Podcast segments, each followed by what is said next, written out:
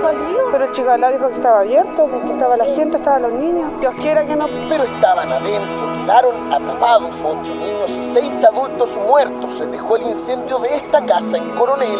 Son 14 los muertos. Y Senair perdió a su familia completa porque el fuego fue implacable. Pese a la ayuda de los vecinos, en segundos se consumió la casa y la mano con pallets de madera y lata. Se escuchaban nada más los gritos, los llantos, desespero. Nosotros corrimos y mucha gente tratamos de, de, Y como eran puros pales lo que tenía alrededor, no, no se podía hacer más nada. A principios de la semana, la noticia de una tragedia impactó a Chile. El incendio de dos viviendas precarias en el campamento Los Pirquenes, en un cerro en Coronel, cobró la vida de 14 personas, entre ellas 8 niños. Todos eran migrantes venezolanos. Las viviendas hechas de pallets de madera y latones acogían a tres grupos familiares. Una estufa improvisada a leña habría sido la causa del incendio. Ni los vecinos ni los bomberos que llegaron con gran dificultad hasta el sitio pudieron hacer nada. La muerte de estas tres familias venezolanas conmocionó a la comunidad.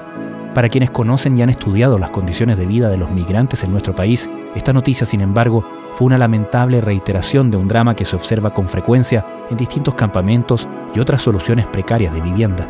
Se trata de una dimensión a menudo poco considerada en el contexto de la grave crisis habitacional que enfrenta Chile. Solo en el año 2022 en nuestros registros tenemos que ocurrieron 25 incendios en espacios habitados por población migrante, con un saldo aproximadamente de 27 fallecidos migrantes y un aproximado también de cerca de 380 personas migrantes damnificadas. Para entender la realidad que develó la tragedia en Coronel, acudimos a dos expertas, la geógrafa y académica Yasna Contreras, de la Facultad de Arquitectura y Urbanismo de la Universidad de Chile, integrante de la cátedra Racismo y Migraciones, y la también geógrafa Beatriz Seguel. Ambas son fundadoras de la plataforma Vivienda Migrante. Son todos venezolanos, eh, no se sabe más de ellos porque yo no, no tuve comunicación con ellos, no a tener comunicación con ellos porque vienen llegando hace muy poco tiempo. Ya muy poco tiempo aquí en Coronel no, no llevan más de un mes. Lamentablemente lo que pasó porque fue de la, de la manera que vinieron a morir aquí. Desde la redacción de La Tercera, esto es Crónica Estéreo. Cada historia tiene un sonido. Soy Francisco Aravena. Es viernes 10 de noviembre.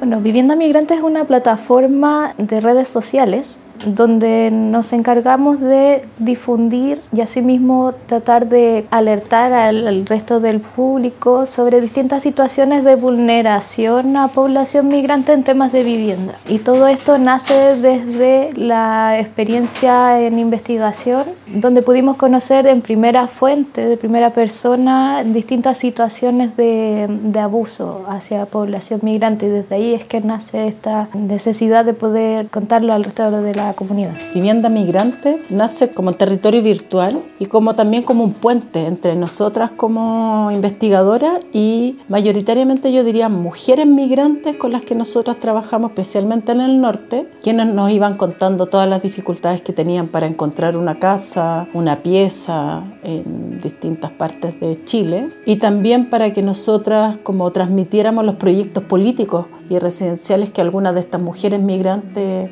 tenían. Y de alguna manera también como si bien hasta ahora gran parte de las personas que nos siguen en Vivienda Migrante son personas que están viviendo en Chile, nosotras con Beatriz también tuvimos la oportunidad de estar en Colombia, en otro momento en República Dominicana, en la frontera haitiana dominicana. Entonces también como aspiración nos gustaría conectar más puentes de familias migrantes que vivan en asentamientos informales dentro de la región latinoamericana y del Caribe. En la madrugada del pasado viernes se incendió un CITE, o conjunto habitacional popular de la capital chilena. Esto dejó ver las peligrosas e infrahumanas condiciones en las que viven hacinadas miles de familias inmigrantes, que en busca de mejores condiciones de vida han dejado de manifiesto un sinnúmero de vulneraciones. Según datos oficiales en Chile, habitan alrededor de medio millón de inmigrantes, aunque se desconoce todavía la cantidad exacta debido a esa cifra negra de indocumentados que preocupa a las autoridades autoridades.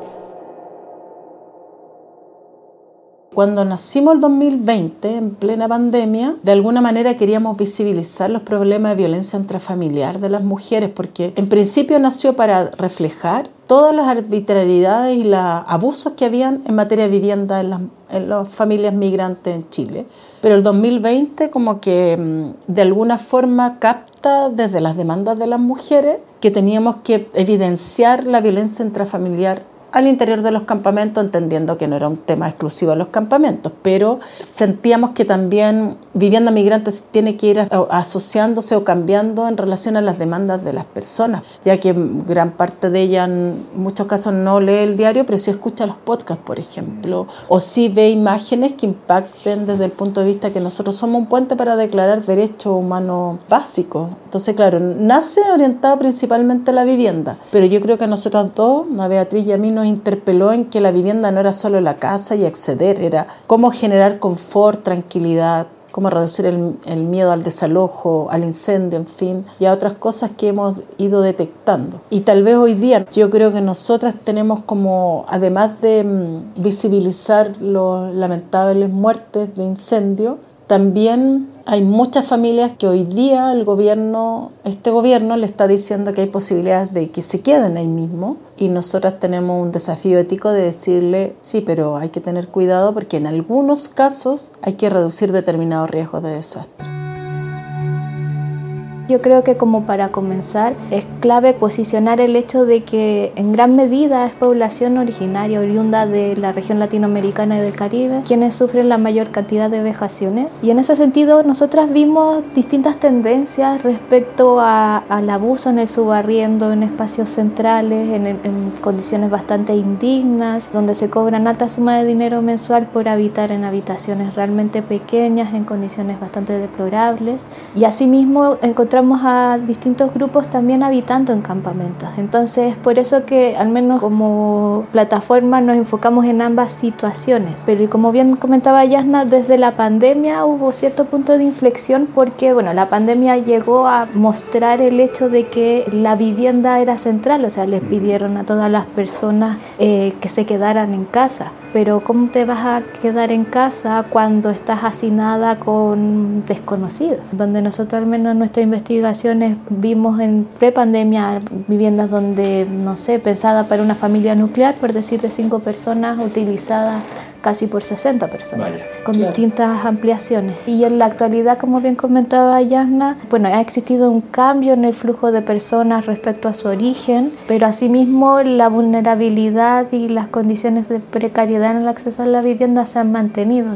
Ha cambiado un poco tanto la nacionalidad como la composición de la y, y, también los lugares donde viven, porque no sé, muchos los entrevistamos en zonas urbanas y varios ahora sabemos que están en zonas rurales. Tal vez lo que ha sido como permanente en vivienda migrante y que estamos vinculados como a los eventos climáticos, como nosotros cada cierto tiempo tenemos que ir desmitificando, por ejemplo, que el aumento de las bandas criminales que se toman terreno y lotean y venden no es exclusivamente producido por los migrantes. También hay chilenos, chilenas y también obviamente hay grupos internacionales, eso es innegable. Y por otro lado, en el caso de eventos como las inundaciones, también hay nuevamente se instalan el debate en distintas, tanto en la tele, qué sé yo, los matinales, que son los migrantes, los que están viviendo en las zonas inundadas, como por ejemplo lo que ocurre en Talagante. Entonces, claro, también decir sí, obviamente en Talagante hay familias migrantes, hay un grupo de familias haitianas, pero también vean que hay una demanda habitacional que es transversal a muchas personas. Entonces, el concepto racismo y la racialización de los migrantes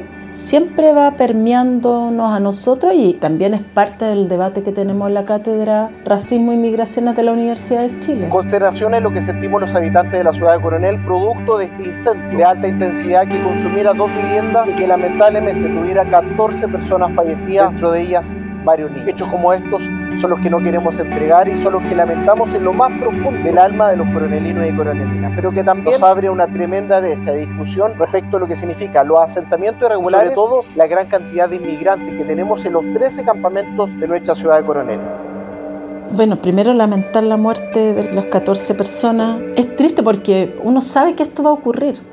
Por un lado me alegra que la ministra del Interior haga presencia, un guiño político y un guiño humano para evitar racializar a las familias que han muerto acá y en el fondo cuestionarse de manera más profunda y políticamente transversal por qué se producen los campamentos, cómo, cómo atendemos los campamentos. Entonces, si yo pudiera ser más concreta, lamentablemente, desde esta muerte que nos única el año pasado, nosotros trabajamos con familias en Alto Hospicio que se incendiaron también y las mismas situaciones. En el caso de Alto Hospicio un terreno era plano, en el caso Coronel el terreno un poco más sinuoso, obviamente más difícil para que bomberos lleguen. Pero lo primero que yo creo que como política pública se debe atender de manera urgente, apelando por lo menos a, dos artículos de la ley 21.325, el artículo 3 y el 4, el 3 que dice que, lo digo de manera general, que hay que promover el respeto y la garantía del derecho humano. Y el otro, el artículo 4, que está orientado a garantizar o dar protección a los niños y las niñas. Entonces el incendio de Coronel, al menos a mí,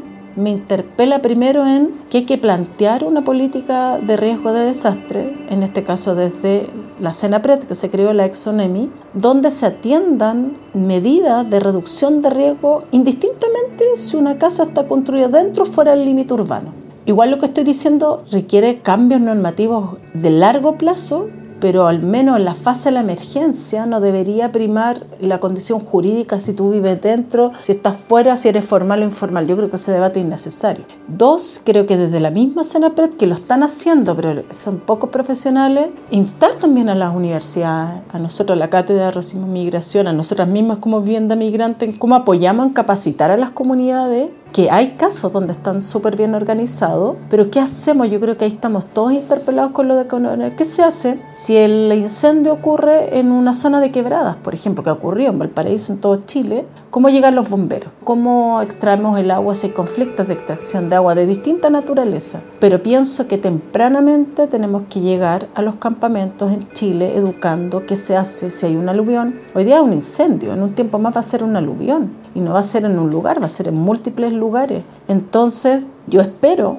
que el gesto político de la ministra del Interior de alguna manera permita la construcción de un comité más transversal a fin de que lo que ocurrió con las muertes de estas personas no signifique que solo les van a entregar casa, porque ellos perdieron la casa, pero alrededor de la casa hay trauma, perdieron la vida de seres queridos. Hay que trabajar el trauma y a mí en materia de migración, en Chile estamos en la época de la colonia realmente, me preocupa que no haya un tratamiento psicológico a las personas. Entonces, Espero que el lamentable incendio y la muerte de las personas sirva para ver este tema como algo transversal, porque honestamente el Ministerio del Interior y todo el área de migraciones en general no está llegando a atender demandas habitacionales, demanda de violencia intrafamiliar, no está dialogando oportunamente con la CENAPRED ¿Qué rol tiene el Ministerio de Salud, por ejemplo, en esta materia? También resulta clave. ¿Cómo nos articulamos con bomberos? ¿Cómo los afiches del Senapred, que hay, hay folletos, ¿cierto?, que hemos revisado con Beatriz, no tan claros respecto a qué hacer en materia de incendio. Entonces, indistintamente que los campamentos requieren soluciones diversas, uno tiene que pensar qué hace en la emergencia antes de que ocurra, porque esto va a seguir ocurriendo por lo mismo que partimos hablando, es decir, estamos en un contexto climático complejo, diverso, con eventos que son súper inesperados. Entonces lo que acabamos de ver ahora va a ser más constante de lo que lamentablemente todos y todas esperamos.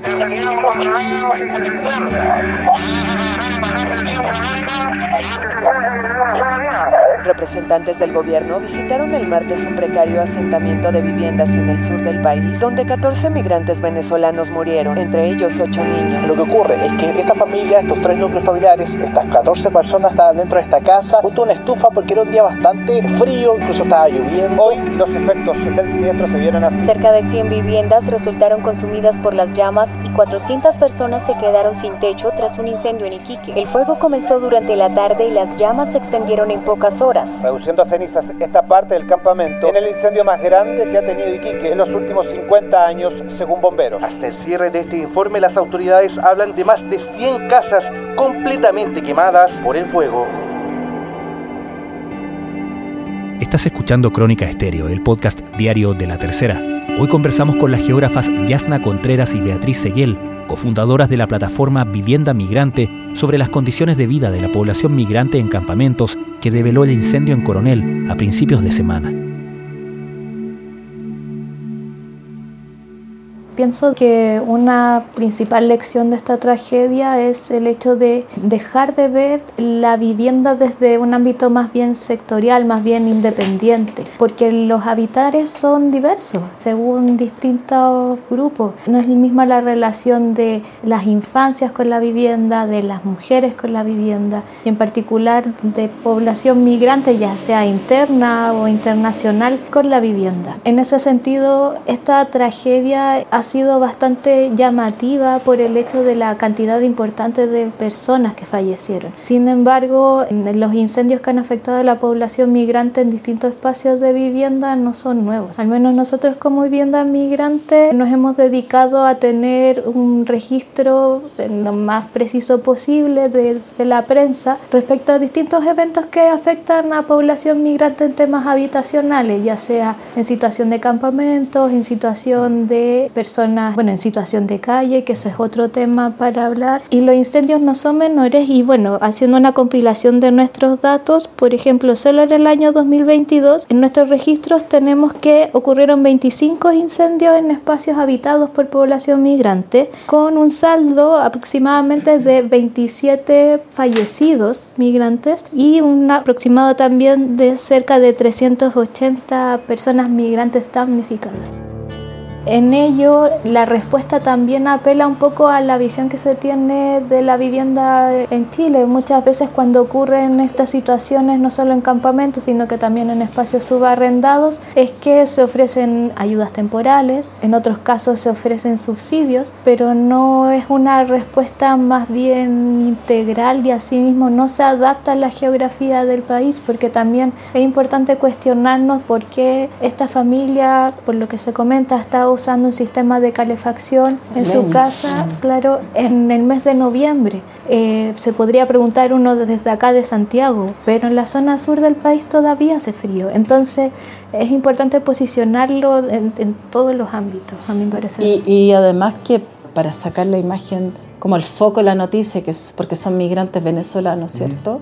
Hay que pensar que también hay un riesgo. El Ministerio de Vivienda y Urbanismo yo creo que ha hecho un proceso bien sentido y como bien de la guata, así como con profesionales realmente comprometidos, con un ministro que a mí no me cabe la duda que está comprometido con dar soluciones habitacionales, pero también hay que tener mucha precaución que a las personas se les va a entregar una vivienda, ¿cierto? Pero tú, no, tú vas a estar resolviendo el problema de esa familia que lamentablemente se ve afectada por el incendio Coronel.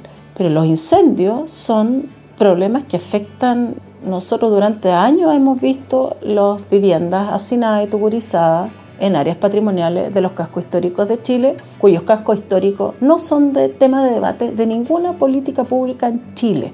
Los cascos históricos, las viviendas deterioradas, hacinadas, incluso los edificios en altura que se están hacinando, no están siendo sujetos en materia de política pública en, relación a la amenaza antrópica que son los incendios, ¿cierto? Entonces, también hay otro desafío de mirar la transversalidad del incendio que no solo se vuelva un tema porque afectó un campamento donde vive familia migrante venezolana, porque eso va a ocurrir indistintamente la nacionalidad, eso nos va a afectar a todos y de alguna manera en un contexto cambio climático donde los vientos ciertos cambian de dirección, interpelando incluso a los expertos, claro, hay, hay un debate más profundo. Tú puedes entregar una solución habitacional, pero también hay que debatir con qué materialidad lo que quiero decir que igual es un tema súper complejo.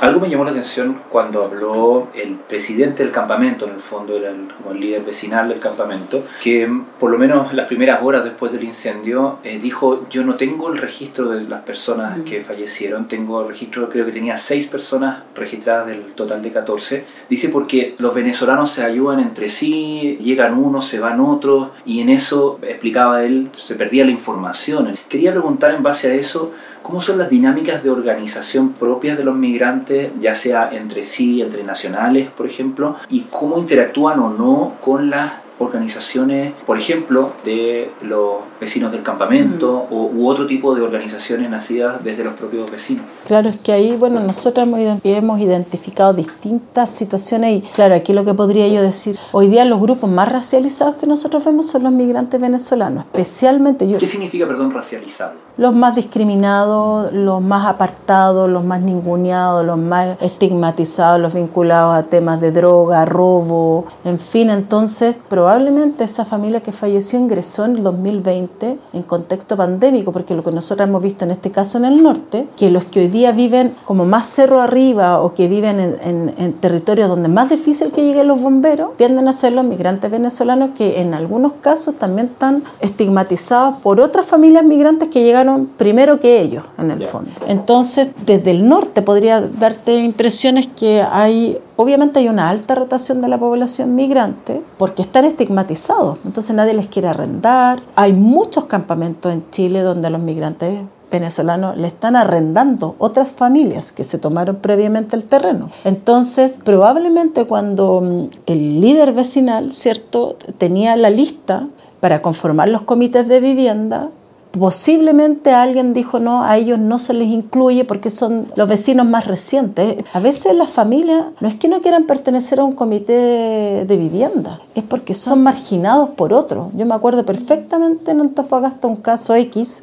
de una comunidad con más de 20 comités de vivienda y había uno apartado. Y ese apartado era porque su líder era boliviana y su líder era estigmatizada, maltratada por todo el resto de la comunidad. O sea, dentro del mismo contexto de campamento se produce esta discriminación que podemos extrapolar al resto de la sociedad. ¿no? Sí, totalmente. De hecho, ahí tú puedes ver en los campamentos que hay enclave, agrupaciones, concentración de familia haitiana, familia venezolana, familias chocoanas. Pero eso es la cosa más complejo porque a veces los catastros no están porque ellos no quieran ser parte del catastro, es porque los que llegaron primero no los quieren incluir o porque en algunos casos, claro, también transitan mucho porque las condiciones que le dan, aunque sea de un campamento, no son las adecuadas o hay mucho abuso entre los campamentos. Nosotras, con el tiempo que llevamos, vemos arriendo de piezas en campamento, arriendo de casas en campamento, cosas que hace ocho años, de años uno no veía.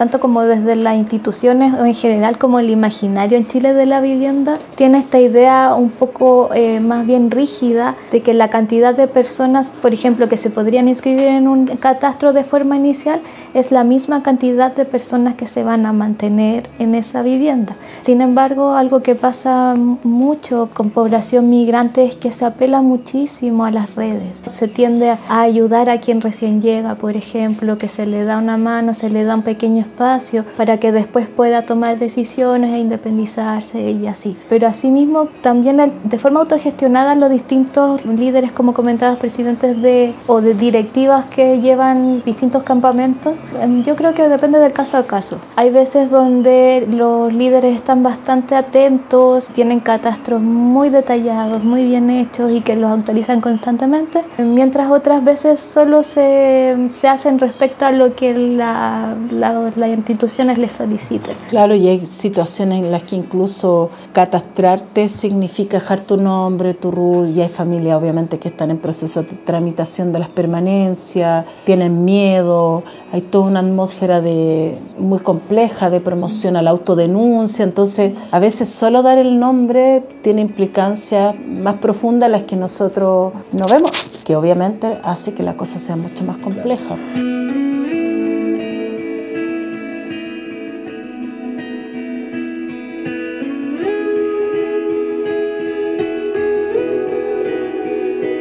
Yasna Contreras, Beatriz Seguel, muchísimas gracias por esta conversación. Gracias a ti. Gracias a ti.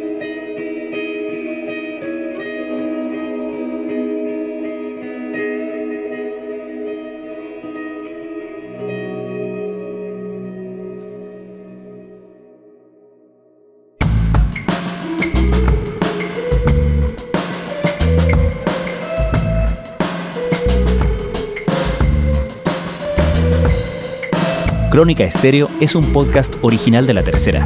La edición y conducción es de quien les habla, Francisco Aravena. El diseño y postproducción de sonido son de Michel Poblete. Nuestro tema principal es Say Again de Citadel. Escucha todos nuestros episodios en Spotify o en tu plataforma favorita de podcast y en latercera.com. Nos encontramos el lunes en una nueva entrega de Crónica Estéreo. Cada historia tiene un sonido. El podcast diario de la tercera.